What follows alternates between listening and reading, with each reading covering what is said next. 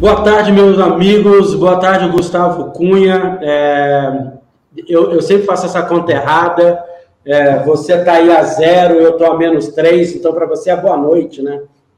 É, que é boa noite. Na verdade, agora estão quatro horas de fuso agora, né? É, ok, então estamos a quatro. Nove horas vai estar tranquilo. Legal. Meu amigo, é, eu estava aqui, é, primeiro, eu estava até conversando rapidinho com o Gustavo, eu falei, meu amigo, eu tô, eu tô tão eu, eu tô tão é, relaxado, conversacional, que eu tô quase aqui numa mesa de bar com o Gustavo Cunha, esquecendo que isso aqui é um lift talk, né? Então, deixa eu, deixa eu não esquecer. Deixa eu, né? Então, eu vou, vou até chegar mais perto aqui, ó. Pronto, cheguei mais perto. É, bem, uh, isso aqui é um lift talk para quem é, está nos vendo agora e quem vai passar a nos ver depois. Uh, isso faz parte de um ecossistema maior do, dos LIFTs, dos Laboratórios de Inovação Financeira e Tecnológicas, uma iniciativa do Banco Central do Brasil e da FENASBAC, a Federação Nacional de Associações dos Servidores do Banco Central. É, a gente nasce ali, eu, eu já vou dando né, uma coisinha de 2018, a gente nasce ali em 2018, uma ideia de Innovation Hub, nosso LIFT, faz algumas iniciativas, e a gente está atualmente com a versão mais nova do que a gente está fazendo, chama Lift Challenge Real Digital. Né? Então, a gente está ajudando a criar e a validar casos de uso do real digital. E o TOC são esses encontros que a gente retomou agora para falar de inovação financeira e tecnológica. Eu e o Gustavo, a gente está muito corajoso de estar aqui nesse momento, porque a gente resolveu né, falar de, de DeFi, de Token Economy, de Web3, na melhor semana, né? No melhor 15 dias para você poder falar isso nos últimos 100 anos. Então, Gustavo, eu vou começar por aqui, cara, literalmente por isso, sabe? É, antes da gente entrar nessa conversa um pouco mais, né, é, passeando por esses conceitos, cara, o que, que aconteceu? Por que, que o mundo de cripto virou de cabeça para baixo nesse momento? Né? Como é que a gente dá um panorama para as pessoas do que está acontecendo nesse momento? Tá bom. Primeiro, obrigado aí pela, me convidar de novo aqui, É sempre um prazer aí vir aí uh, nessa iniciativa do Lift, que eu uh, gosto bastante, quase que idolatro aí, que acho que você, o que você está tocando aí, fazendo é muito legal por, uh, porque a gente tem no Brasil e bater o um papo contigo, assim, acho que é, uma, é um prazerzão enorme aí. A gente já fala bastante, mas é sempre bom.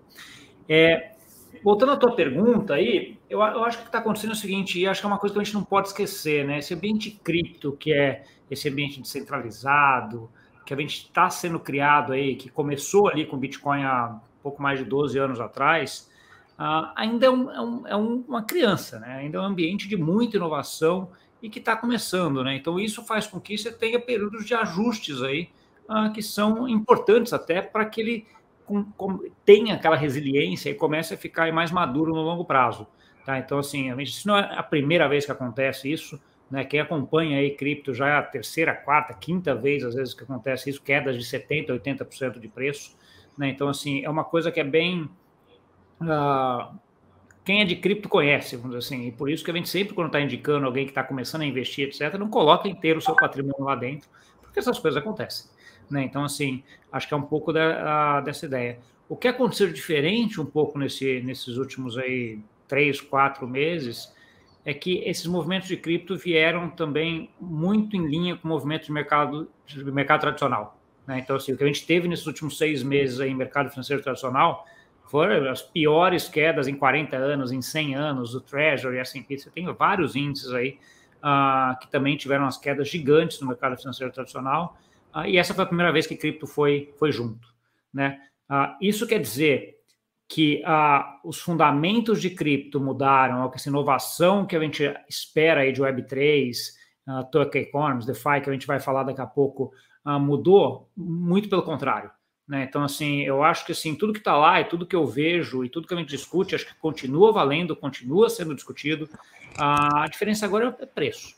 Né? Então, assim, e a vantagem que eu acho que tem agora também é que quem sobrevive a esses movimentos, né, que protocolos, iniciativas, ou aí a gente pode chamar de várias, várias coisas dentro desse mundo cripto, uh, é muito mais antifrágil, que a gente fala.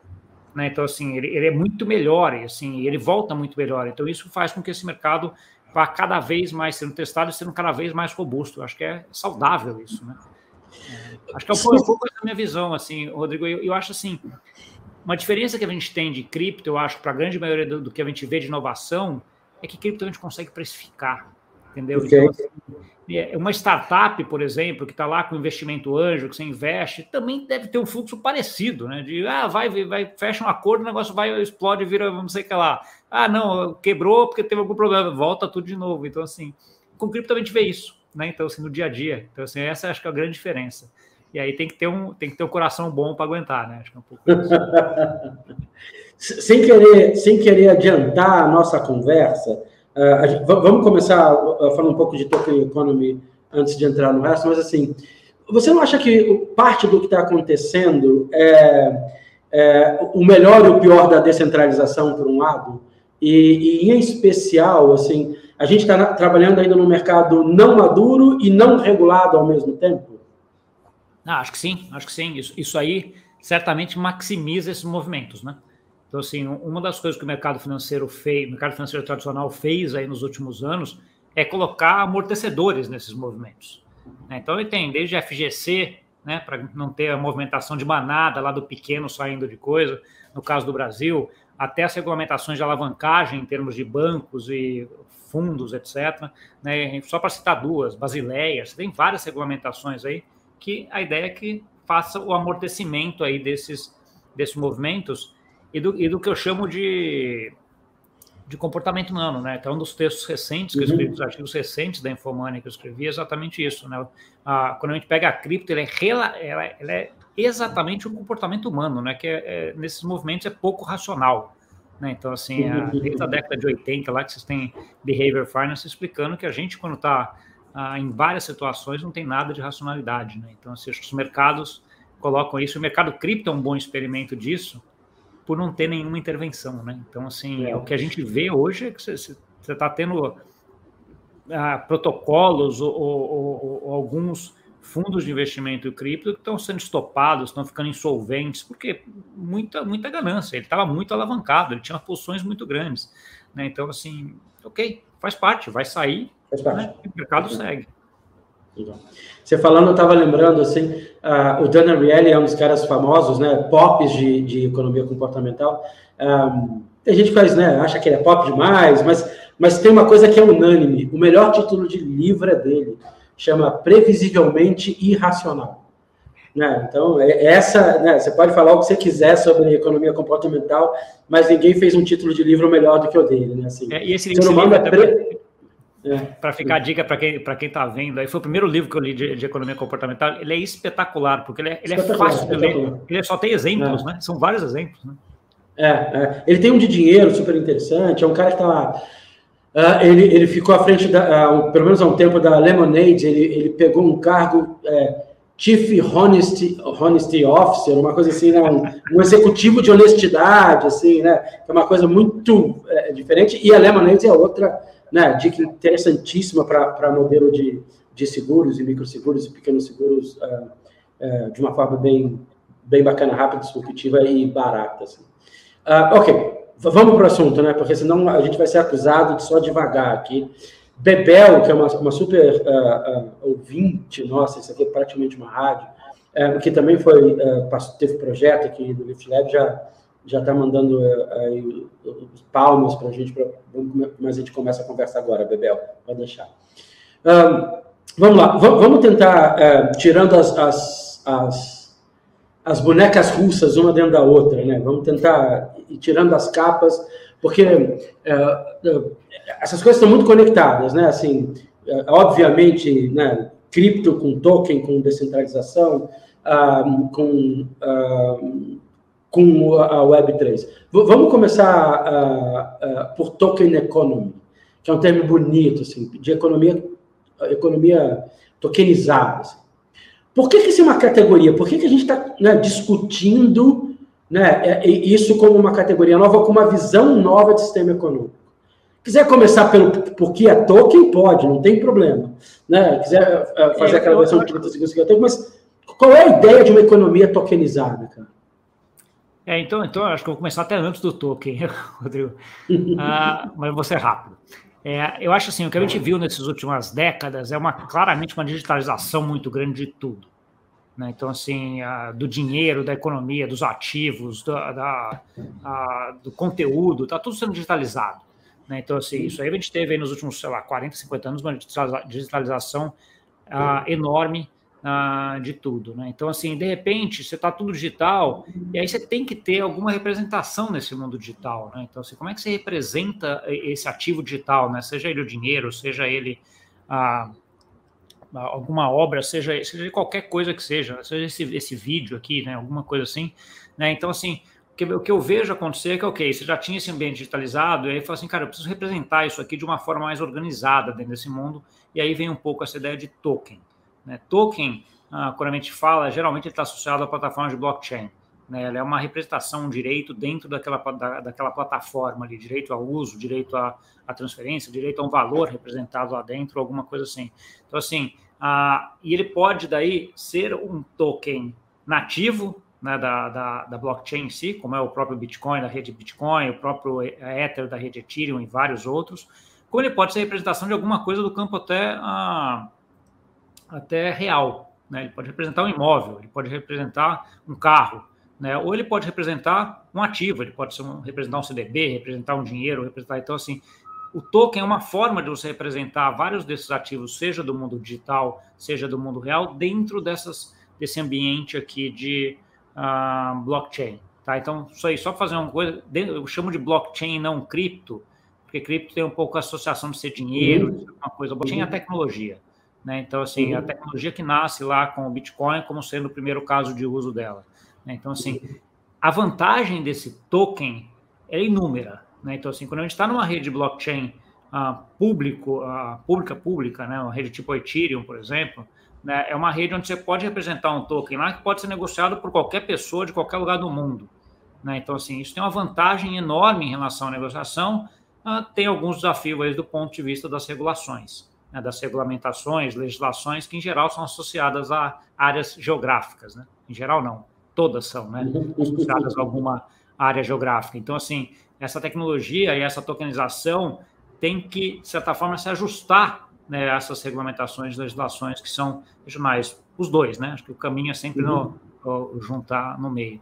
Mas respondendo, então, assim, essa tokenização ela vem aí como sendo, para mim, uma, uma sequência da digitalização das, das economias, né? onde você consegue aí ter representações dentro desse mundo de blockchain. E blockchain, acho que é uma das tecnologias mais eficientes ah, para tudo, no final das contas. Né? Então, assim, para negociar, eu sempre acabo puxando a sardinha aí para o mercado financeiro, que é da, que é da onde eu uhum. venho, né? Então, assim, ah, mas eu vejo casos de uso que você utiliza tokens em telecomunicações, em, em, em, arte, em várias coisas aí que não tem nada a ver, às vezes, com o mercado financeiro. Ok, vamos explorar, explorar um pouco mais essa ideia. Assim. Uh, um, dinheiro digital, dinheiro eletrônico a gente tinha. Uh, informações de identidade, as informações eletrônicas da identidade a gente tinha. Né? Uh, outro dia eu estava tentando lembrar, tem um, um, ouvinte nesse momento aqui, o Wesley está falando de padrão ISO 222, né? É, eu estava lembrando da, da, da, transferência padronizada, transferência eletrônica, né, padronizada de informação, assim. As informações já tinham sido eletronizadas de alguma forma, elas já tinham sido digitalizadas de alguma forma. Qual, qual, qual é o ganho do token? né? Porque se, essa, se de alguma forma eu já tinha um registro digitalizado disso, grosso modo, qual é o ganho do token? Por que, que não era que eu encapsulo isso numa blockchain? Né? E por falta de termo melhor, vou falar de encapsular. Né? Por que, que não era que eu encapsulo isso numa, numa, numa blockchain? Eu posso, eu posso ter ganhos de, de eficiência, operacionalidade, né, interoperação, e, e, e, isso tem impacto na sociedade como um todo. É, eu, eu acho, acho que o primeiro impacto é ah, aquele que eu comentei, né? Você já tá, você consegue colocar isso que você tinha aí numa campo regional, né? Ou, ou colocado ali num mainframe de algum lugar para um campo mundial. Né? Então, assim, essa distribuição que você tem ah, com blockchain e a rede Ethereum é a principal aqui que a gente está está dizendo. Então, se você tem um token, você pode ter uma digitalização de um ativo feito no Brasil, regulado CVM, dentro do banco, custodiado no custodiante? Pode, excelente chatinho. Né? E o uhum. Brasil, e lembrando, acho que é um ponto que é importante, o Brasil é um dos países mais avançados em relação a isso, né, Rodrigo? Você sabe também quanto eu. Então, assim, o Brasil uhum. tem muito disso. Então, assim, para o Brasil, no campo local brasileiro, isso está muito claro e muito bem feito, mas não é assim em todo lugar. Né? Então, assim, a uhum. grande maioria dos lugares está bem aquém do que é o sistema financeiro brasileiro em termos de to ter toda essa, essa digitalização, vamos dizer assim. Tá? Então, assim, com isso, uh, mas mesmo para o Brasil, quais as vantagens? Então, assim, você teria isso. Primeiro, você acessa mundial. Né? Então, assim, uma rede de blockchain pública, você acaba tendo acesso mundial. Você acaba tendo também o fator da distribuição dessa informação de uma forma segura em vários lugares. Né? Você não precisa ter lá mais um mainframe onde você vai guardar tudo e com risco de ter um ataque naquele mainframe e perder tudo, porque aquilo lá já está colocado. A estrutura de blockchain também faz com que todas as transações sejam imutáveis. Você não pode voltar atrás. Né? Você tem uma operação que está dentro do mainframe de uma entidade centralizada, ela pode voltar lá três meses atrás, né? não que vá fazer, mas poderia voltar três meses atrás e alterar aquela informação. Aqui não tem como, porque ela é pública, já está tudo feito. Tá, mas eu colocaria essa imutabilidade associada a essa a distribuição associada a esse escopo global como sendo os, os, três principais uh, vetores aí que fariam com que uh, farão, farão com que vá haver uma mudança muito grande do que a gente tem dessa economia digitalizada para a economia tokenizada. É, é, eu não sei se você gosta de explorar essa ideia, mas tem, tem uma, uma das coisas que eu gosto de pensar na economia tokenizada é uma, é uma ideia tripla de a, primeiro identidade autossoberana, né? É, quem diz que eu sou, quem diz que eu sou eu sou eu. Isso está no tokenizado, tem um token específico, eu controlo os acessos, quem pode ver, o que pode ver, quando pode ver. É, e aí meus dados passam a ter valor para mim e para o mundo e eu monetizo meus dados. Então, uma ideia de você economizar dados, né, é, tokenizar dados e, e, poder organizar eles de uma forma que você controla acesso, inclusive no, no nível pessoal, e eu posso né, eu posso monetizar meus próprios dados. E aí, quando eu fico olhando né, uma economia tokenizada em algum tempo, eu falo, eu vou ganhar, posso ganhar dinheiro para né, compartilhar meus dados. A gente vai chegar, eu sei que a gente vai chegar lá, lá em Web falar, 3, você já, né? adiantou aqui para o Web 3.0, né? É, mas ainda não, acho que tem, tem outros compostos, assim. É, e a ideia, eu, eu gosto muito da ideia que você traz, assim, é, eu sempre gostei da ideia de, de gêmeos digitais, né? Do, digital, do, do, gêmeo digital, né?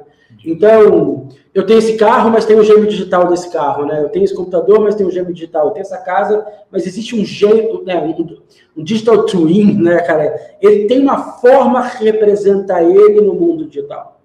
E aí, eu, eu claro que eu gosto de, de ativos uh, nativos digitais, eu acho o máximo, né? Todas as, as moedas, assim, e os NFTs, assim. E eu gosto da do, dos ativos financeiros sendo tokenizados.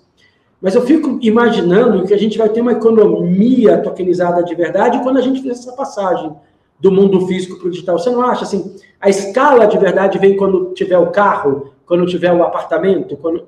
quando é... É, vai, aquele momento, momento único, né? Que é aquela, o que, que vai gerar esse momento único? Você fala, caramba, agora tokenizou tudo, né? Ah, eu não consigo ver ainda o que, para mim, pelo menos o que, que seria, mas assim, eu vejo claramente vários vetores vindo, de, de, vindo no sentido de, dessa tokenização. Então, você vê assim, você tem várias iniciativas de mercado imobiliário, por exemplo, né? quando a gente vai falar de ativos financeiros, imóveis ou, ou coisas associadas a imóveis, como empréstimo, etc., é o grande uh, vetor aí de, uh, de wealth do mundo, né? onde você está, grande parte do, uhum. do de dinheiro no mundo está em alguma coisa associada a imóvel. Né? Tem muita uh, coisa sendo tokenizada aqui, tem muita coisa vindo em tokenização de moeda, né? seja via stablecoins, via CBDC, o real digital é uma. Né? Então, assim, também é uma forma de tokenização e transformar essa moeda em uma moeda programável aqui dentro, que vai ajudar um ou outro. Né? Então, assim, uh, o que eu vejo são vários vetores vindo uh, no sentido de, de tokenização. É um processo que ele toma tempo. Eu não acho que também vai ser do dia do dia para a noite, né? Então assim, a, e, e, é um pouco disso, assim. E, e, quando vê aconteceu, eu acho que é uma coisa que vai a, a gente vai quando acontecer a gente não vai nem perceber que mudou porque vai ser tão comum, né? Mais ou menos que há pouco tempo atrás alugava DVD para ver filme, né? Então, assim, hoje em dia todo mundo usa Netflix e estamos falando de pouquíssimo tempo atrás, né? Não estamos falando de, uh, de 20 anos atrás, né? Então, assim, você tem muita coisa acontecendo, ela vai acontecendo, vai naturalmente quando a gente vê. Bem, então, assim, acho que a tokenização para mim vai entrar como, como uma coisa que está vindo e a gente vai, quando nem perceber, já foi. É. Você falou, você, quando você falou de imóveis, eu lembrei, você teve uma conversa há pouco tempo atrás com, com o Leonardo da Niftify, não é isso? Sim.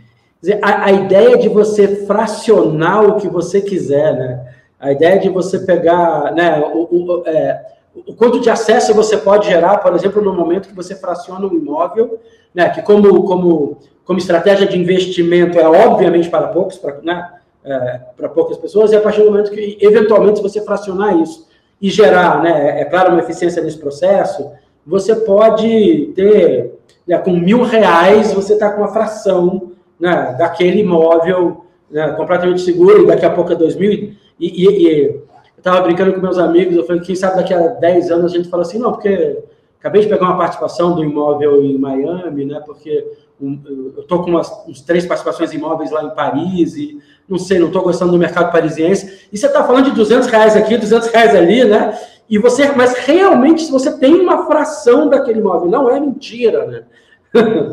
Não, essa, essa parte da, da pulverização que a, que a tokenização permite, vamos dizer assim, né, de, é, é, é, espetacular, né? Porque hoje você tem grandes ativos do mundo hoje que são, que são de certa forma, indivisíveis, né? Então, assim, você não pode comprar um metro quadrado de um apartamento. Ou você compra o um apartamento uhum. inteiro, que vai ter 100 metros quadrados, ou você não compra. Né? Então, uhum. assim, por que isso? Né? Por que a gente não pode comprar uma coisa? O mercado financeiro tradicional já tem algumas coisas nesse sentido, né? Então, você vai pegar ah, fundo imobiliário. Né? Então, o fundo uhum. imobiliário vai lá e compra o apartamento inteiro, vamos supor que ele só compra o apartamento e vai ter lá 50 uhum. mil cotistas que tem um, um teco-teco daquele, daquele apartamento. Isso já é possível de fazer? Até é, uhum. né? mas assim, mas é para poucos uh, produtos ainda, é, é, é uma coisa que não é, não é tão fácil de ser feita. Né? Então, assim, a tokenização vem para facilitar isso. Ela vai ficar fácil, transparente, vai, você vai conseguir acompanhar, né? Muito mais tranquilo isso.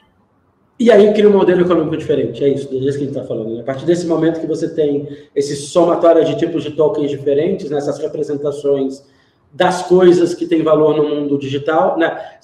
Representações digitais né, das coisas que têm valor, digitalmente ou fisicamente, a gente passa a ter uma economia muito diferente. Né? é, no mundo. Acho que essa, essa é uma sensação. De vez em quando, né, de novo, você também falou, é difícil saber qual é o, o ponto da virada, a chave, né?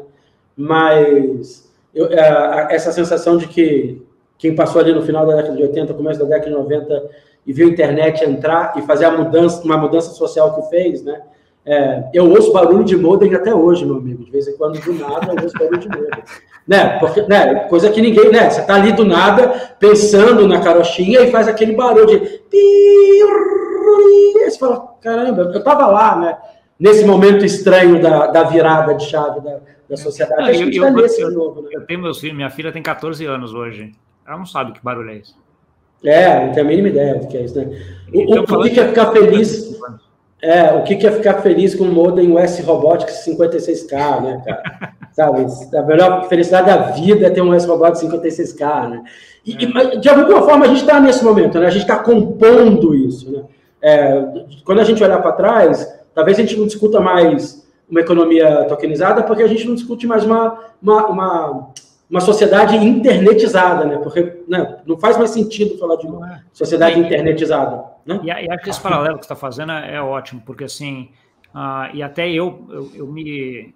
Até, de vez em quando tenho que até parar para me, me atentar a esse ponto, porque assim, são pouquíssimas pessoas no mundo que sabem como a internet funciona. Uhum. Né? Você entra, já pega o Wi-Fi em algum lugar, pega o 4G, etc., e resolve a tua vida e faz o que você quiser lá dentro. É assim, mas você não sabe como é que funciona. Né? Eu acho que no caso de blockchain, tokenização, é, vai ser a mesma coisa. Entendeu? Assim, pouquíssima gente vai saber como funciona mesmo, mas, cara, funciona. Funcionando. E pouquíssima gente vai estar interessada né, em como funciona, né? Tá tudo bem, tá, tá funcionando. É. É, ok, aí, aí, vamos dar um passo. Assim. Ok, eu tenho tokens, né? Esses tokens podem estar em forma de moedas, uh, em criptomoedas ou criptoativos, né? Esse token pode estar né, representando é, uh, ou outros ativos, né, pode ser um NFT, pode estar representando né, um objeto colecionável de arte, eu tenho tokens.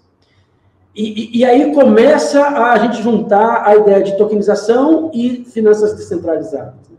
É, é, qual é a junção disso? Como é que essas coisas conversam? Por que, que um é tão importante para o outro? Né? Porque o to, por que, que com token é melhor eu ter um processo mais descentralizado? Né? Uh, na sua opinião. Tá, e, e, aí vem um pouco, então a, gente começa a entrar na parte do token, a moeda, token a, que tem algum Coisa. valor do ponto de vista financeiro, né? Então, assim, a, a, e aí eu acho que o, o que a gente está vendo é, são coisas espetaculares, né? Então, assim, quando a gente entra nesse token que é, que é uma moeda, né? Então, assim, a principal forma de fazer é o que a gente chama das stablecoins, né? Em geral, você coloca tudo isso daí dentro das stablecoins, e a principal objetivo da grande maioria desses protocolos de stablecoins hoje é ter uma representação do dólar dentro desse mundo tokenizado. Né? Então, um token que seja um para um com o dólar. Aí você tem várias formas de fazer isso.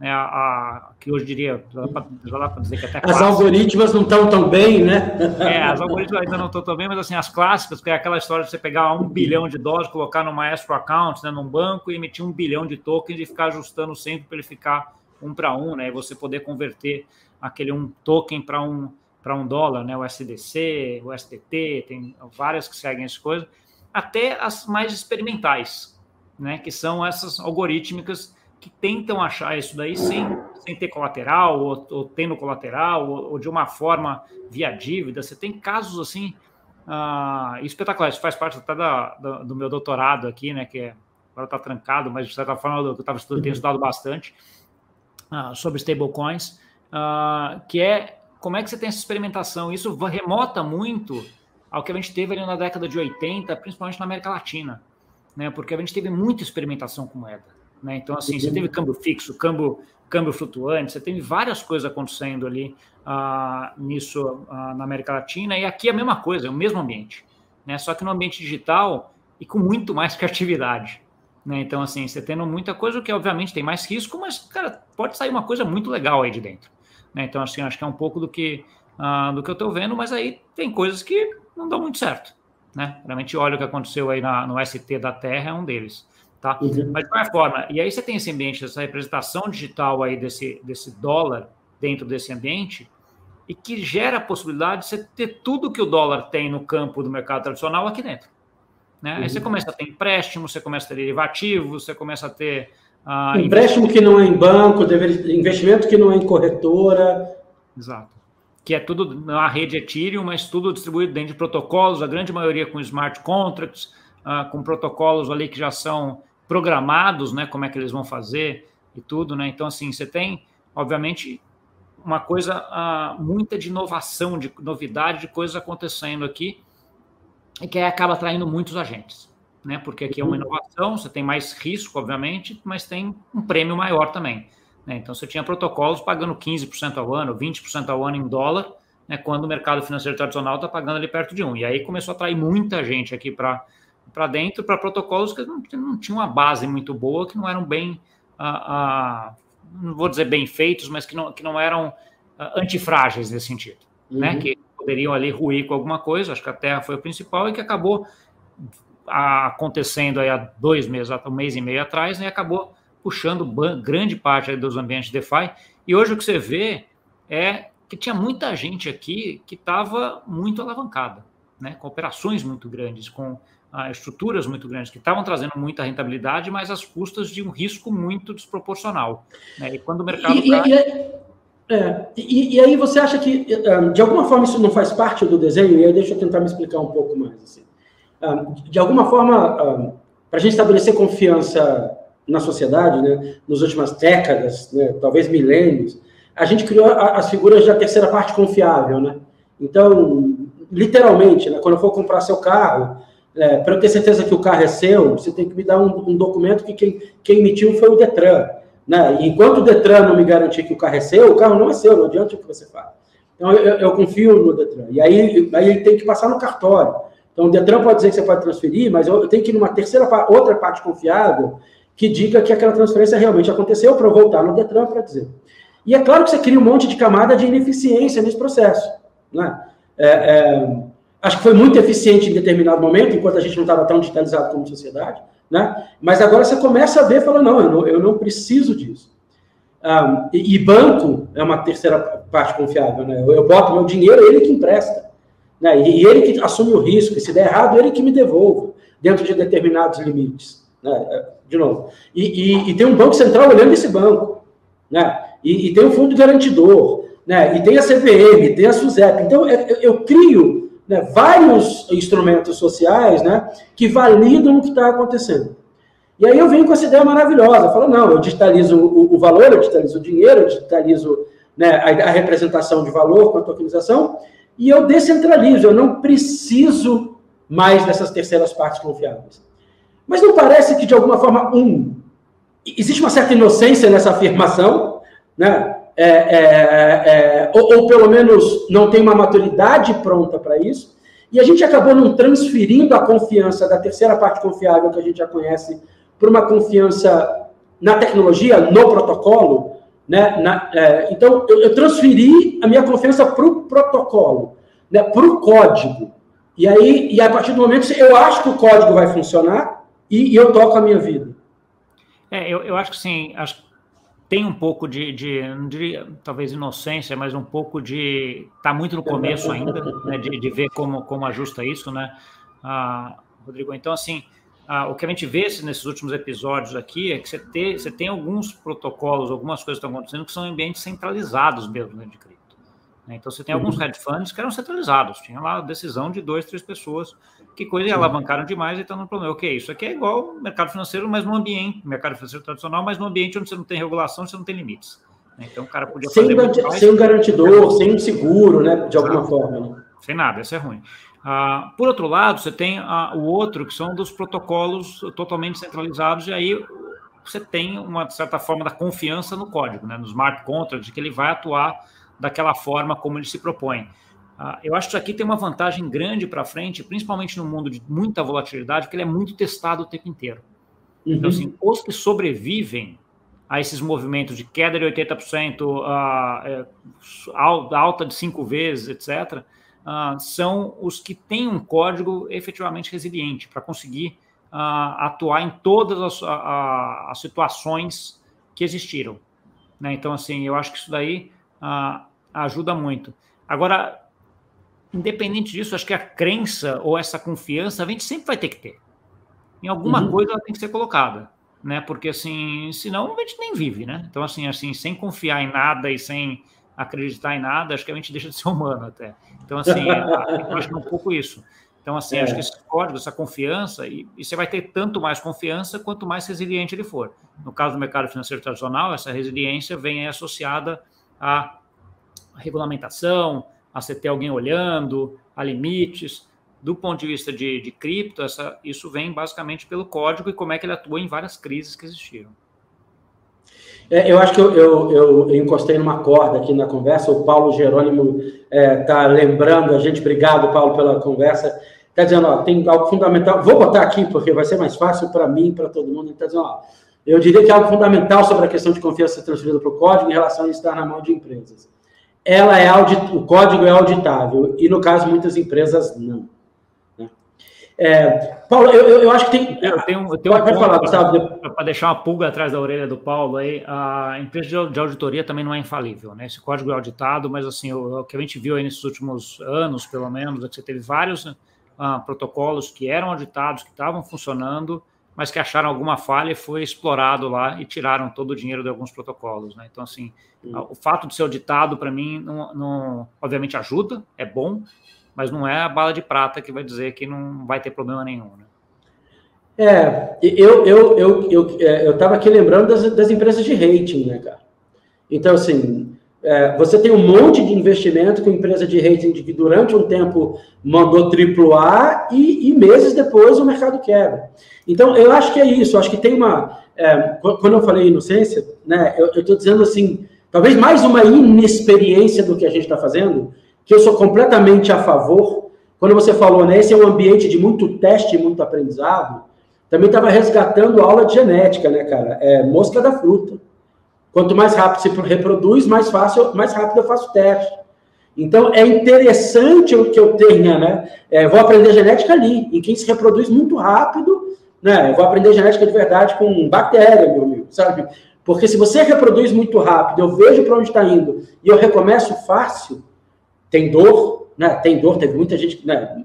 Nesses anos aí tem muita gente que dor, nessa descentralização, mas, mas eu tenho um aprendizado bacana. Mas eu acho que é isso mesmo, assim. Ah, eu, eu preciso confiar na empresa que está auditando, e eu tenho que lembrar que, por mais que eu confie em quem está auditando, eles também não são infalíveis. E aí, eu, eu, eu, gosto de ter um pouco dessa discussão de transferência de confiança no mundo descentralizado. Porque eu estou confiando, eu estou confiando no blockchain, eu estou confiando na deleta. Ah, mas eu tenho um mecanismo de consenso. E você está confiando no mecanismo de consenso, não é isso? Né? E aí, e aí você tem que relembrar aonde você está colocando sua confiança. Né? Então, se eu estou confiando no mecanismo de consenso, se eu estou confiando no protocolo, tá, tá ótimo. Esse é um grupo de confianças que você tem que estar tá satisfeito com eles, né? Aí, e confiança, volta no ponto, confiança é coisa de, de humano. Se a gente não confiar que a gente vai conseguir andar, você nem sai da cama. Né? Porque assim, você vai levantar da cama e assim, você tem que confiar que você vai se jogar para frente e tua perna vai. Né? Então, assim, é, é, essa confiança é inerente a gente, tem que ter. Né? É. E, e, por que, que, você acha, e aí eu vou puxar um pouco da, né, dessa história que a gente tem tido com o Banco Central, né, junto aos laboratórios de inovação financeira. Por que, que você acha que o Banco Central brasileiro está interessado em DeFi? Né, porque, né, é, é, quer dizer, de, um, de, uma certa forma você pode achar que é incoerente, né, é, com o posicionamento dele, de outra, né, parece que não, porque ele, ele, tem, ele, ele deixa isso claro, está no Lift Challenge como uma das coisas que ele quer explorar, e não só ele, né? Por que, que bancos tradicionais estão querendo explorar a ideia de DeFi? De é, eu, eu, eu, acho, eu acho que a curiosidade do mercado financeiro tradicional e, e, essa iniciativa do Banco Central de estar junto, uh, eu acho que ela vem basicamente do, da minha percepção de que esse negócio já está acontecendo. Né? Então, okay. assim, eu como regulador, eu preciso entender. Né? Entendeu? Assim, porque assim, eu vejo o regulador, Rodrigo, como sendo aquele ente que tem que uh, ajustar os anseios de uma determinada sociedade. Então, assim, se a sociedade definir que ela vai querer fazer tudo via uma plataforma A, B, C, o Banco Central ou qualquer regulador ele tem que ajustar isso para que seja feito. Tá? Então, assim, mas quanto mais ele entender o que, que, é esse outro lado, mais ele vai conseguir também ajustar o que a sociedade quer. Né? Então, assim, acho que ele tem que entender um pouco esses, dois, esses lados para fazer. Então, assim, acho que os bancos centrais uh, do mundo e o brasileiro em especial, acho que estão muito nessa de, eu preciso entender o que está lá. Né? Porque assim, se isso começa a acontecer muito e eu estou muito atrás dessa inovação e eu não entendi, eu posso ter uma ruptura muito grande. Né? Então, assim, o primeiro exemplo que eu, que eu dou quando a gente entra nisso daqui é efetivamente a CBDC, né? o real digital, a digitalização da moeda do Banco Central. Até ali 2018, mais ou menos, 2000, acho que foi 18 que veio a Libra, Cara, você tinha um outro estudo de Banco Central, uhum. falando um aqui, outro ali, ah, ah, comentando alguma coisa. Já tinha até um estudo do Banco Central do Brasil sobre isso. 2015, a gente era super orgulhoso de ter um. Em dois, não, ah, um. Ah, a gente tem. Eram um dos poucos que estava falando isso. A grande maioria do mundo nem, nem tinha nada sobre isso. Né? Mas ah, tá todo mundo. Aí vem o cara, Facebook, né? Fala assim: ah, eu vou lançar minha moeda digital aqui, a stablecoin chamada Libra. Aí todo mundo falou: caramba, esse cara com 2 bi, 2,5 bi de pessoas nas plataformas dele, cria a moeda dele. Pô, a minha moeda do Banco Central do país pô, vai ficar secundária, isso pode ficar secundária. Isso. Né? E aí levantou a lebre de todo mundo, e acabaram uma enxurrada ali de problemas para frente em cima do Facebook, que ele não conseguiu fazer nada. Mas o bom é que ele alertou todos os bancos centrais e falou: ó, isso aqui tá, tá vindo, ele vai acontecer. Então, assim, é bom eu começar a dar uma olhada nisso. E hoje você tem o BIS e, e vários bancos centrais do mundo com vários estudos sobre, uh, sobre CBDC. Né? Então, assim, uh, eu acho que esse caso CBDC coloca um pouco dessa, dessa, desse ambiente de DeFi também, que acho que é um, é um pouco da mesma ideia.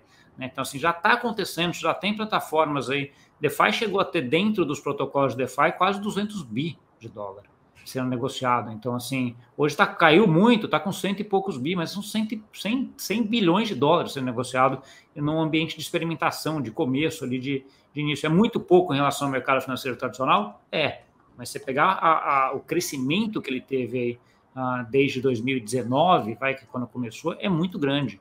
Né? E esse crescimento, a gente sabe, que tecnologia é aquele crescimento que ele é, ele é exponencial, né? ele vai indo, ele vai, vai, de repente ele sobe, dispara, né? Então, assim, se você vai querer aprender quando ele está lá em cima já, caramba, tem muita coisa que você ficou para trás. Então, assim, acho que é importante os reguladores e, e os bancos centrais entenderem esse movimento para estarem preparados para ajustar alguma coisa que seja necessária. Tem, tem, uma, tem alguma coisa de DeFi que você é, tem enxergado que você tem gostado muito, ou alguma coisa que você gostaria de enxergar que você ainda não viu? Você tem conversado com bastante, né, bastantes agentes, bastantes players, né? É, é uma história, é uma coisa até meio controversa. O que eu adoro de DeFi são as stablecoins algorítmicas, Rodrigo. Eu acho, que, é, eu acho que esses experimentos que estão fazendo com moedas são espetaculares. Eu acho que não acertaram ainda, não tem nenhuma uhum. ainda que eu fale, ó, oh, essa daqui é uma bala de prata, um negócio espetacular. Mas eu vejo coisas muito interessantes. Você tem Frax, Beam, Reserve, High, você tem várias aí formas muito diferentes de, de tentar achar, encontrar uma estabilidade aí uh, de um token em relação ao dólar, principalmente. Né? Então, assim, acho que são modelos muito legais. O que eu acho muito legal de, e aí, do ambiente de modo geral é que é um ambiente de código aberto. Então, assim, se eu vejo lá um protocolo e falo assim, oh, isso aqui é, é muito bom, mas tem essa falha aqui, e eu tenho uma solução para essa falha, eu copio tudo o resto e só altero aquela falha e crio um outro, né? Então, assim, isso aí, para inovação, é muito, é muito bom, né? Então, assim, ah, e para moeda, eu acho que é, é, é, fascinante no final, no final das contas. Acho que tem muita coisa muito legal. Duas perguntas. Primeiro, se você combinou alguma coisa com Paulo Jerônimo, porque praticamente vocês ao mesmo tempo falaram de código aberto aqui uh, né, das vantagens de ter código aberto. Estou achando que você, você tem algum combinado com o Paulo Jerônimo aqui. de pensamento. É, é, que bacana, que bacana. A segunda é, é quando você fala de moedas, uh, e, e, a gente vai ter que ter tempo de falar de Web3, hein, pelo amor de Deus, mas quando você fala de, dessa, né, em finanças descentralizadas, a criação de uma, de uma stablecoin uh, algorítmica, é, e que você gosta muito, né? mesmo o momento estando, né? nesse momento você tem que respirar e, e, e manter, né? é tipo torcer para time que está perdendo no momento, é né? mas, você sabe, mas você saber que ele, ele, ele tem tudo para ganhar o campeonato. Uh, porque, de alguma forma, é, isso vem também de uma sensação, porque o outro lado já está dado, e aí eu vou, de novo, tentar traduzir o que eu estou falando. Uh, você tem, uma declaração, tem declarações recentes do Banco Central, do Fábio Araújo, do Roberto Campos aqui no Brasil, e até é, de, do FED ou, de projetos vinculados ao FED americano, dizendo assim, olha, uh, eu, eu, crio a minha CDB, CBDC, né? você atrela ela uma a uma na sua stablecoin e você faz o que você quiser a partir daí. Né? Então, isso parece que já é já está dado, isso vai acontecer. Né? Então, você, né, você, você vai ter bancos, instituições financeiras e agentes né, criando as próprias stables internas grudando na CBDC nacional e tentando criar a partir daí.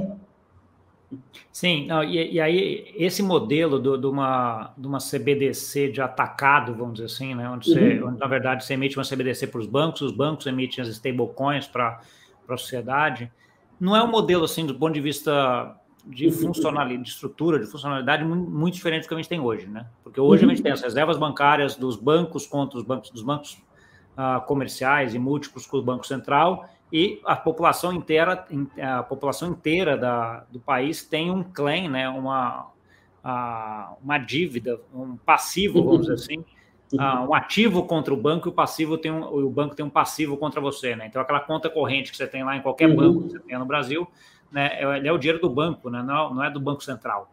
Né? Então, assim, é uhum. como se fosse um stablecoin. A diferença é que você coloca uma stablecoin e uma CBDC nesse caminho, é que você faz a, a stablecoin facilita você fazer o que a gente chama de moeda programável. Ela vira uma moeda programável. Sim. Ela vira um token. Né? Então, assim, o fato dela virar uma moeda programável, aí você consegue programar muita coisa em cima dela. E aí eu vou dar o exemplo clássico de uma moeda que clássico que eu já dei 90 vezes, que é do carro. Você vai pegar um carro usado, né? Você vai comprar um carro usado, você ia abraçado com o cara lá no banco e no cartório para fazer a transferência. Se aquela moeda tivesse digitalizada e o certificado do carro tivesse digitalizado, os dois fossem tokens, isso podia ser automaticamente feito. Né? Então, assim, já tem plataformas, já tem uh, estruturas de smart contracts que fazem isso. Né? Um, você só passa um token uh, só e somente se aquele outro foi passado. Né? Então, assim, e se aquele outro foi passado, já passa automaticamente. Então, essas ah, stablecoins ah, e... de bancos programáveis criam vários casos de uso. Opa, lá vem o Marcelo aqui, uh, Alvarenga. É, a gente vai chegar em Web3, mas essa é boa. Vamos ver se a gente está falando sobre isso. Quer saber se DBC sintéticos não substituiriam as atuais stablecoins no mercado? É, o Marcelo sempre com as perguntas difíceis, né? É, a, gente, a, gente, discute bastante, eu falo bastante com o Marcelo, adoro falar, conversar com ele sobre isso. É, eu acho que não. Eu acho que ela, elas têm um papel aí, uh, talvez elas sejam a maioria nesse sentido, por estar dentro do mundo regulado, mas acho que as stablecoins têm um papel dentro desse mercado. Então, assim, o que eu vejo aqui é um pouco assim, ah, o Pix. Pix vem, ganha um pedaço grande da fatura das fatias de transferência, mas o TED está lá ainda. Ainda tem, tem gente que faz DOC ainda. Né? Tem gente que usa dinheiro para moeda ainda. Então, assim, acho que depende do caso de uso que você tenha, uh, você pode ter uh, uma outra. Elas tenderiam a ser a, a majoritárias ou ganhar uma boa fatia de mercado, aí eu acho que sim. Né? Porque aí você vai estar dentro do ambiente regulado, onde já vai estar tudo lá dentro, com a ressalva de que isso tem que ser feito rápido. Né? E aí vem o ponto dos bancos centrais. Antes dele. Porque se eles demorarem, a parte das stablecoins vai dominar o mercado e vai ter casos de uso que até o, o a CBDC sintética vir, uh, já era. Né? Então, assim, acho que é um pouco essa, uh, essa preocupação que os bancos centrais têm aí em relação a não, não deixar que as stablecoins tenham um espaço tão grande que depois é difícil ser regular e tirar. Hum. Ok. Uh, Para mim, ainda tem uma discussão, mas que a gente não vai conseguir ter tempo disso, uh, de que um, de alguma forma, essa, essa stablecoin de atacado, né, ela, ela talvez tenha uma vantagem de você não ter a centralização total de todas as movimentações financeiras de todo mundo, se você tivesse uma CBDC de varejo emitido por um, um único órgão né, centralizado, tem uma, uma, discussão, tem um aspecto dessa discussão, então né, as, as, transações estão rodando na rede privada do seu banco, né, vai lá, então né, tem um pouco dessa, dessa discussão também de, de, de em que momento pode se enxergar aquilo ou não, mas assim, se a gente não entrar em Web3 agora, acabou, porque a gente tem 10 minutos de conversa. Tá bom, então, Vamos lá, então... falar Web3, só fazer um comentário sobre isso aí rapidinho. Ah, eu acho que assim, tem, tem uma coisa também que se você faz essa, eh, a, população ter acesso ao CBDC direto, você traz muita coisa para o Banco Central que não é o uhum. dia a dia dele. Né? Ele vai ter que ter controle de saber quem é essa pessoa, know your customer, AML, etc., que acho que ele não, não precisa nem quer. Então deixa isso com o banco mesmo, então por isso que a gente está indo para essa tendência da CBDC. Olha, basta o DICT. Basta o Dict do Pix, tá bom demais, né, cara? Basta o diretório do Pix, tá bom demais. Próxima. Ok, então, então, um, então tá, a gente tem uma economia tokenificada, uh, tokenizada, tokenificada, tokenizada, a gente tem possibilidade de centralização, e aí tem um pessoal insistindo que existe uma coisa chamada Web3. Né? tem um pessoal dizendo, olha, é, é, isso cai num conceito maior, né, de uma evolução é, dessa relação que a gente está aqui agora, via web, né, diga-se passagem, dessa interação entre as pessoas, de, de, dessa camada é, de interface social a partir de, né, de 20 anos atrás ou 40 anos atrás, depende da conta que você faça, né, de uso verdadeiro ou de desenhos. Uh, e a gente está indo para uma coisa, a princípio, chamada Web3.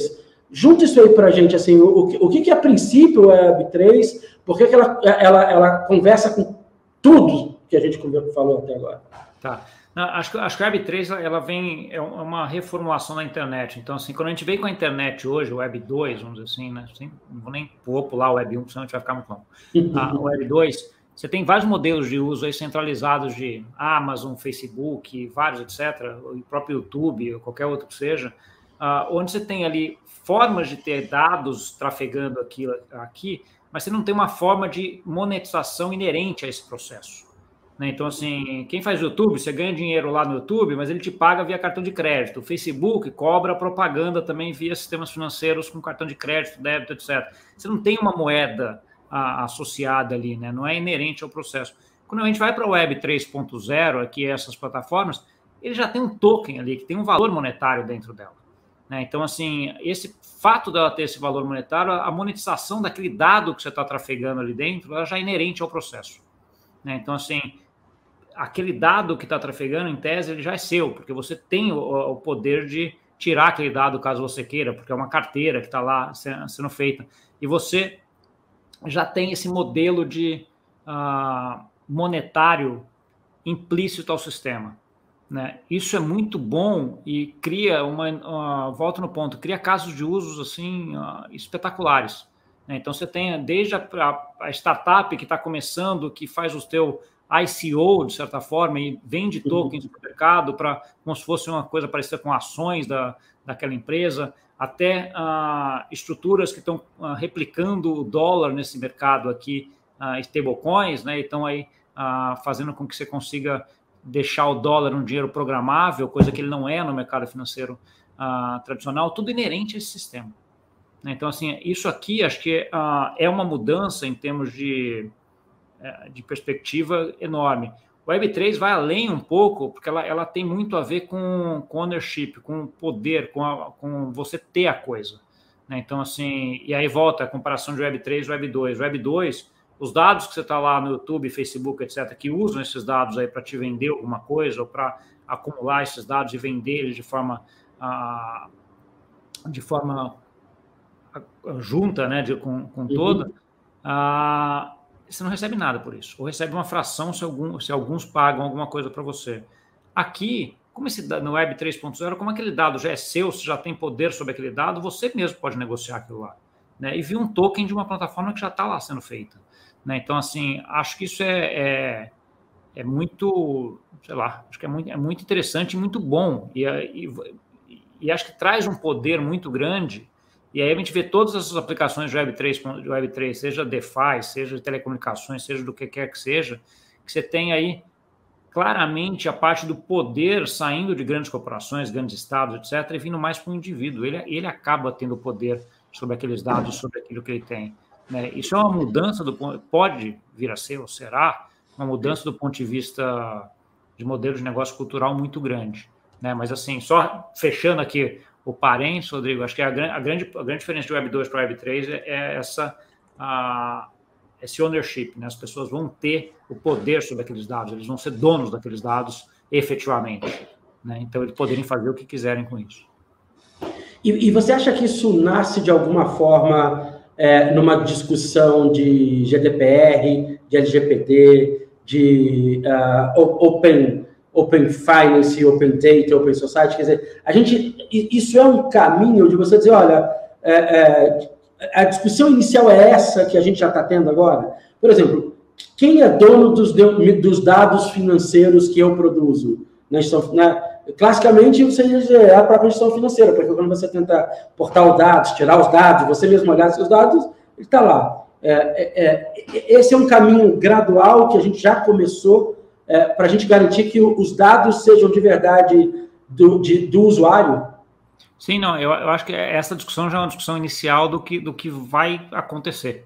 Né? Então, assim, o Web 3.0, de certa forma, essa discussão já é, já é resolvida, né? Porque assim, você tem a tua carteira, aquele dado é, quem, é da carteira, né? que, é tu, que é teu, já por definição. Né? Então, assim, mas é bom você ter essa discussão e estar tá a sociedade preparada para isso antes, porque já vai estar claro de quem que é o dado, de quem que é, que é o coisa. Então, assim, uh, eu acho que assim, no mercado financeiro tradicional, a gente teve muita uh, a discussão, e aí o setor bancário foi aí, uh, o principal aí, alvo de tudo, né?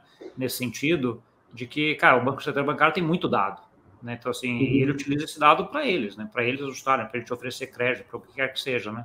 Em determinado momento, pós-crise de 2008, o setor ficou fragilizado, os reguladores foram e falaram, ok, agora esse dado aí não, é, não deve ser só seu, né? deve Open Bank, Open Finance aí ah, no mundo inteiro. Né? Mas, assim, você vai pegar as estruturas de, grandes estruturas de web 2 hoje, Facebook, Amazon, Google, etc., eles têm muito dado também. Né? Mas ele é obrigado a dividir esse dado com alguém hoje? Não, porque eles têm muito, estão hoje com muito poder. Em algum momento eles vão ter que dividir isso. Né? Então, mas assim, mas indo para frente, se a gente tiver uma migração desses dados para um, um, esquema de Web 3.0, esse dado já efetivamente já vai para o usuário. Né? E se ele quiser agregar ele ao comprar ou vender esse dado, aí ele que o faça. É, Jerônimo tá, uh, Paulo Jerônimo está lembrando da gente que uh, essa história está séria o suficiente para o Instagram já começar a fazer testes de as imagens do Instagram né, já virarem NFTs, então já né, fiz o token, já estou me preparando para isso. Mas eu, mas eu tenho uma, uma questão, uh, quando a gente olha essa, essa, esse, esse ownership, nessa titularidade dos dados próprios. Um, eu não sou um influencer digital, você é, Gustavo, eu não sou. Uh, então, eu não tenho poder nenhum no mercado. É, é, eu não tenho poder nenhum de mercado, eu não tenho poder nenhum de negociação. Quer dizer, é, em algum momento, é, eu não vou ter que criar camadas intermediárias que agreguem cooperativas, associações, guilders, eu não sei o nome disso, né? Mas, é, porque eu não, eu não, eu não, eu não vou negociar é, é, frações de reais para acesso para saber se eu tenho mais de 40 ou menos de 40, né? Se eu moro no bairro X ou Y. Você consegue enxergar, tem alguns modelos que digam para onde você vai, porque para o usuário normal monetizar o próprio dado, me parece um pulo de onde a gente está hoje, não te parece? É, eu, eu, eu, acho, eu acho que é um pulo, concordo que é um pulo, é relativamente fácil. Uh, agora ele pode. É que hoje, hoje dentro de web, esse Web 2, a gente já está dentro das estruturas dessas grandes empresas, né, Rodrigo? Então, assim, você está fazendo uh, uh, vídeos, já tem lá dois ou três ou quatro empresas fazendo isso. Você está fazendo a mídia social, duas ou três empresas. Está pesquisa, duas ou três empresas. Então, você já está ali dentro, é você, você dá o seu dado para utilizar o sistema uhum. No final das contas, é uhum. é isso, é essa a troca que a gente tem hoje no Web 2. Né? Web 3, esses, todos esses, ah, esses ah, produtos vão estar tá ali sendo para a gente e a gente pode efetivamente comprá-lo ou trocá-los por nossos dados também. Né? Mas se a gente quiser, porque aquele dado vai estar com a gente, a gente entrega o dado, ele entrega o produto. Aqui não, aqui, aqui você não tem muita saída em Web 2, né? Então, assim, se você quiser falar para, sei lá, para uma dessas grandes, falar assim, ah, eu quero utilizar o teu sistema, mas eu não quero que você fique com nenhum dado meu. É. Não, isso não é isso Não é uma possibilidade. Não é uma possibilidade, né? Em Web3 isso poderia ser uma possibilidade, né? Então, se é. o cara te oferecer um serviço, troca de nenhum dado, por exemplo. De, depois de muita discussão, a gente começa a achar o botão de excluir dados, né? Mas até hoje esses botões são muito escondidos, né, cara? Nessas, nessas, nessas é, grandes redes é, centralizadoras. Né? Então, assim, a questão de que o que eles querem é o soldado, no final das contas, para. É. E, e, é o que você falou, a ideia a ideia está revertida. Eu não excluo o dado, o dado já é meu. Né? Eu, eu, eu, paro, eu não compartilho mais com você. É você que não consegue mais usar. É, ok. O, o, o Paulo Jerônimo, próxima vez, Paulo Jerônimo, você vai ser convidado, porque ele já quer falar de metaverso, Aqui. A gente excluiu o metaverso dessa conversa para ter um mínimo de sanidade, sabe assim? A gente começou a excluir algumas coisas para ter um mínimo de sanidade nessa conversa aqui, né? Uh, mas, é uma, né, mas é a continuação, acho que o Paulo Jerônimo está certo. É a continuação da conversa aqui. Sim, Não, eu, eu acho que assim, metaverso, uma digitalização, assim, acho que a mensagem assim, a gente está indo para isso, isso vai acontecer. Né? Então, é. assim, a, a gente hoje, por exemplo, mercado de roupas, você já vê muita discussão em, em roupas digitais. Entendeu? Pô, eu quero, quero ficar aqui, mas não quero estar com essa camisa falando com você. Quero vir com a camisa bonita, etc. Só digital. Eu vou estar aqui com essa, mas digitalmente eu vou estar com uma outra aqui, uhum. a XPTO, que eu tenho escolhido ou comprado. Né? Isso é uma coisa que deve acontecer. Já tem muito teste sendo feito e eu acho que é uma coisa que vai cada vez mais aumentar. Né? A gente está. Essa digitalização, acho que, é, acho que a pandemia fez um, fez um, um favor, vamos dizer assim, de acelerar muito isso também. Né? Então, assim, hoje a gente é muito mais digital do que a gente era dois, três anos atrás. Né? Não tenho dúvida em relação a isso. E, e tirou muita gente da, da zona de conforto. Né? Aquela pessoa que, pegar o um exemplo até de alguns, provavelmente alguém tem algum familiar assim, que ia no banco ainda, né? Que, por quê? Porque sempre ia, estava indo, etc. Tal. O cara agora, com a pandemia, não pôde ir no banco. Teve que arrumar outro jeito de fazer. Né? Então, isso aí, depois que acaba e que, que volta agora, você também já não vai no banco tantas vezes, você vai menos. Então, assim, é, é, só um exemplo. Você já podia fazer tudo como eu faço há muitos anos sem ir fisicamente numa agência bancária. Né? Já dá muito tempo para fazer isso, mas tem muita gente que ainda ia por costume. A pandemia tirou esse pessoal da zona de conforto. Né? Então, só para dar um exemplo assim, fácil. É, é então, é duas coisas que eu, para reforçar, acho que a pandemia para a sociedade foi uma espécie de buraco de minhoca físico, né? Assim, wormhole, assim, você, né? Uma dobra no espaço-tempo, você estava num lugar, você saiu no outro, você está tentando entender como é que aquilo aconteceu, né? Porque a princípio não era para ter acontecido desse jeito. Um, então acho que essa é uma sensação. A gente está deslocado no tempo e a gente vai talvez demorar um pouco para entender que a gente deslocou no tempo. Um, você tinha uma discussão financeira antiga, né? Que o Brasil era a Belíndia, lembra disso? O Brasil é a Belíndia, é a Bélgica e a Índia ao mesmo tempo. Você não sabe onde você está.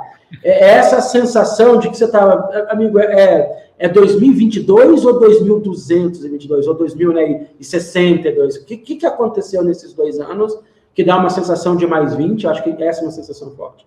E para quem não acredita né, no metaverso, nessas, nessas possibilidades de universos virtuais, digitais, persistentes, baseados em avatar, 3D, é, eu adoro fazer uma brincadeira. Eu falo, você já tem um avatar. Ele chama sua foto no LinkedIn. Aquilo não é você, aquilo é a sua representação digital. Né? Aquilo é o que você gostaria que você fosse. Aquilo não é você. Né? Ele só não está andando ainda. Né? Ele só não está falando ainda. Mas né, você já tem um avatar, só falta pouco, cara, para você entrar num, num, mundo 3D digital. Assim. Ah, né, essas conversas são ótimas. Porque e, e, a, gente já tem... gente e a gente acha que essa, essa mudança vai ser tão, de certa forma, gradual e acontecer que a gente não vai nem uhum. perceber. Uhum. Eu é, acho que é isso. É, é. Sempre, sempre o sapo na panela que está esquentando. Uma hora, quando a gente vê, já ferveu, está ótimo. Tem problema nenhum. Meu amigo, acabou. É para avaliar, né? Acabou. Rápido, né? Bebel acabou, Jerônimo acabou, Marcelo acabou, né? É, Wesley acabou, quem está aqui nos vendo agora acabou. Quem não estava aqui, não participou dessa conversa, pior, assiste gravado depois, melhor, né? Ainda bem que está gravado. Mas, uh, Gustavo, sempre super prazer conversar contigo, trocar uma ideia. Papo sempre maravilhoso. É, se, se, alguém reclamar que a gente não fez o link com as oportunidades para as fintechs, assiste de novo. Né? Estão todas as oportunidades desenhadas aqui, né? ou, ou então manda cartinha né? para perguntar onde estão, onde estão as oportunidades, porque a gente acha que a gente falou delas. Né? Se você não enxergou, né, talvez a gente, com a cartinha, a gente responda. É, é, só consideração. Ó, o Davi Cunha aqui. Ó, abraço, Davi. Davi, boa. O... Não, eu só queria agradecer aí, Rodrigo, sempre um prazer conversar contigo aqui e, e avisar aí para quem está olhando, que tá, quer aprender e está olhando esse mercado, cara, tem muita coisa para fazer. Assim, tá, é fascinante a gente estar tá podendo fazer parte desse momento aí da, da história, uh, desse movimento de cripto, blockchain, stablecoins, tokenização e tudo isso que está tá acontecendo, porque acho que são coisas que vão mudar bastante a, a forma como a gente vê o mundo e a forma como a gente vai estar atuando daqui 20, 25 anos. Acho que é uma coisa muito legal, e talvez até menos, talvez daqui 10 anos a gente já está vendo isso, né? É difícil prever. Cara, a gente também. É, é, além de Davi, Thiago, o Léo Braga está tá cutucando a gente é, em relação ao Next, que a gente está com uma aceleração da Fenasbac.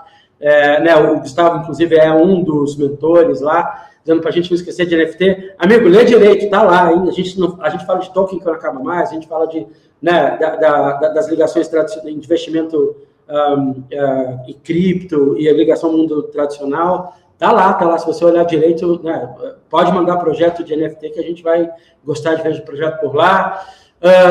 Aline mandando parabéns, Daniele mandando parabéns. Pronto, deixar os parabéns para o final, mas que bom que estão todas aqui. Todos aqui, obrigado, pessoal. Até a próxima, daqui a duas semanas a gente se encontra de novo, dia 6, eu acho que de julho, a gente está com mais um Lift Talks. Abraço, até mais. Valeu, tchau, tchau.